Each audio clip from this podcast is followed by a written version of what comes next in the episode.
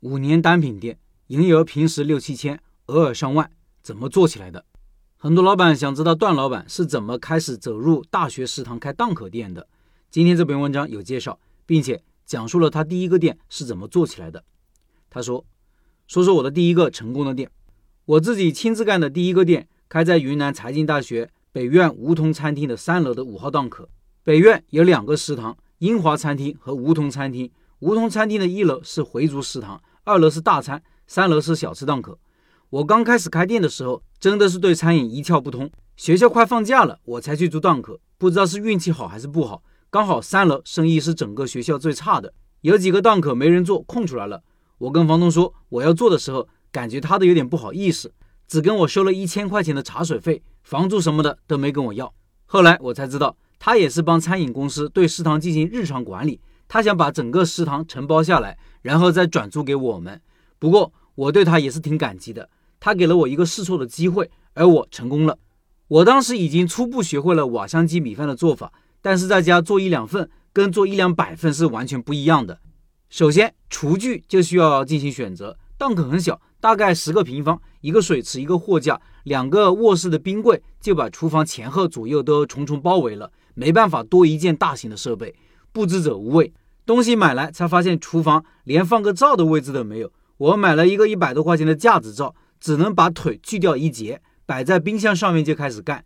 两个电饭煲三百来块钱，来回倒腾，一天也能卖一袋米。一个三百多块钱的双缸电炸炉，每天炸三十公斤肉，二十公斤土豆，二十公斤藕。朝九晚五，两个小白一个月也能做到七八万的营业额。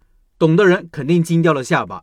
第二年，房东又承包了北苑不远处的英华餐厅二楼，让我跟他过去。我二话没说就搬到了英华餐厅的二楼。正式开始了我从小白到初窥门径的第一步。英华二楼有三个大档口，但是租给了六家人做。虽然也不算很大，但是里面水电充足，设备齐全，空间也比原来大了很多。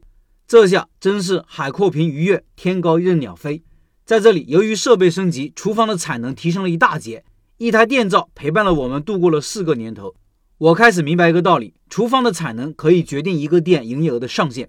一个单品瓦香鸡在这里做了四千多，维持了半年。然后我开始想办法提升营业额。当时有几个选择：第一，增加营业时长，只要有人吃我们就卖，这样确实能增加一些营业额，但是影响大家备菜的效率，而且变相增加了大家的工作量。从员工到老板都是怨声载道，而且非高峰时间段不一定有人就餐，这样就白白造成人力物力资源的浪费，只能停止。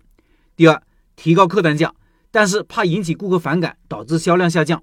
原来价格是十五，当时的提价策略是提价到十六块，但是免费送价值两块五、进价一块七的听装可乐一瓶。一周后感觉生意不降反升，于是把活动换成加一元换个饮料一瓶，除了可乐，还增加了纸袋装的冰糖雪梨、冰红茶等等，很多学生也能接受。后来慢慢减少了可乐的数量，最后没有了可乐，只带饮料成本大概就是九毛。有人可能觉得我多此一举，但是我们身边很多店就是涨价后死掉的。第三，增加线上占比，通过外卖实现错峰就餐。当时主要是做堂食，外卖一天大概是一百来单，学生就餐时间集中，厨房出餐跟不上，就会导致顾客流失。于是我开始在外卖上做活动，让外卖比堂食便宜一块钱，还送餐到楼下。慢慢的，很多学生开始转移到线上。堂食虽然减少了，但是总体营业额反而突破了六千。第四，增加新品，增加了出餐更快的黄焖鸡米饭和提前预制的石锅拌饭。大家这两天在群里看到的北苑店就是这个店，一开就是五六年了。这个店平时大多在六七千的营业额，周末可能会高一些，上个周六就做到了一万多。饿了么五千一百零九，美团四千零四十一，线下一千七百三十八，一共是一万零八百八十八。不过。这还不是最高记录哦，之前做过更高的。这里我放上了一些营业额图片，听音频的老板可以到开店笔记的公众号查找对应文章看这些图片。很多人其实不是开不成店，而是根本无法聚焦去干成一件事情，并且能够复制，缺少的是一种坚持和落地的思维。有些人不能坚持去学习一样东西，持续的提升自己，也不敢去实践。也有人今天一个想法，明天一个想法，最后什么都没有去落地，没有去实现。其实开一个成功的店。不是说我学会了做外卖，我学会了做抖音，或者我学会了一个产品就可以的，而是能够开成一个持续稳定盈利的店，甚至可以复制产生复利的店。